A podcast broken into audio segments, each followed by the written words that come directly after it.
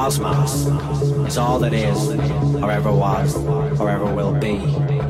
Our feeblest contemplations of the cosmos stir.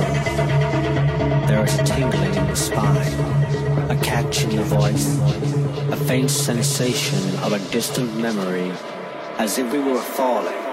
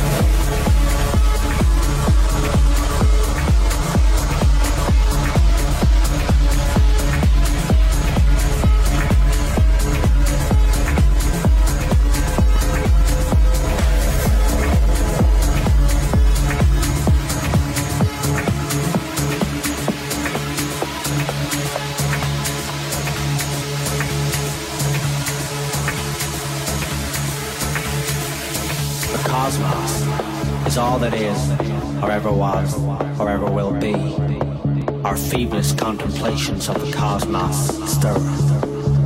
There is a tingling in the spine, a catch in the voice, a faint sensation of a distant memory, as if we were falling from a great height.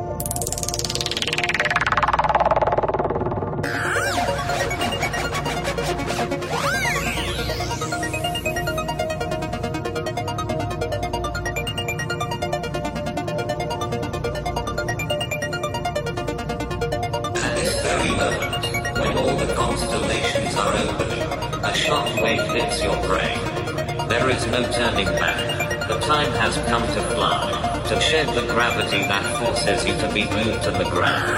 It's the moment. If you have come this far, let yourself go and feel from now on the energy running through your body. I am Antorbanen and I come to offer you a unique experience. Come with me.